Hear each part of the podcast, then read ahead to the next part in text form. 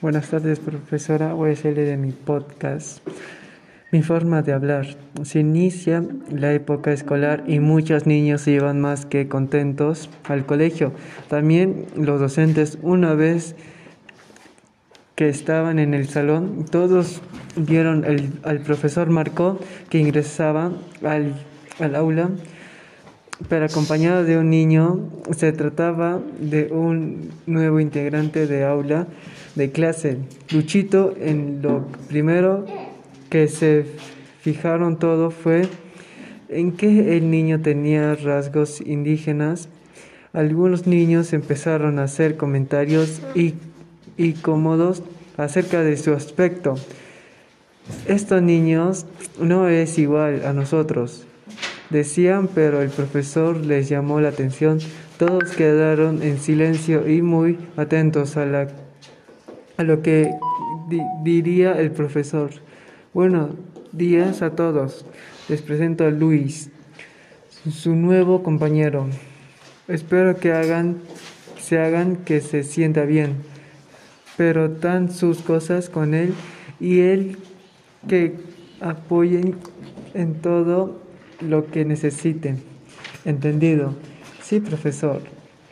Contestaron todos a la vez.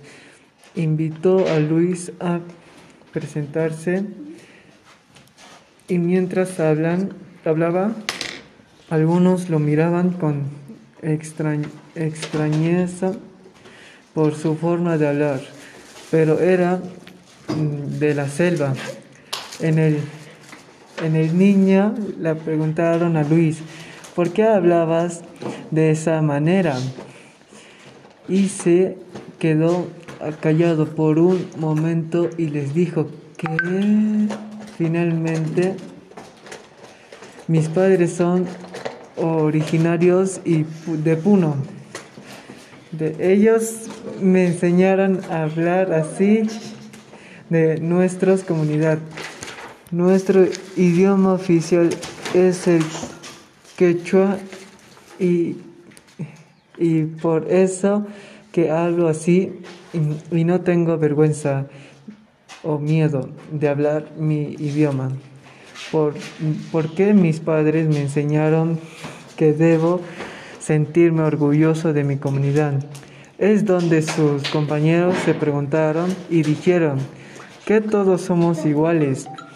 No debemos discriminar a nadie por su color o piel o su idioma. Al finalizar de cuentos, cuentas, nuestros padres también vinieron de otro lugar. Pasaron varias, varias señales y Luis se entendió muy orgulloso eh, de su comunidad y les enseñó mucho, muchas cosas a sus compañeros, historias y costumbres de su anterior localidad. Gracias.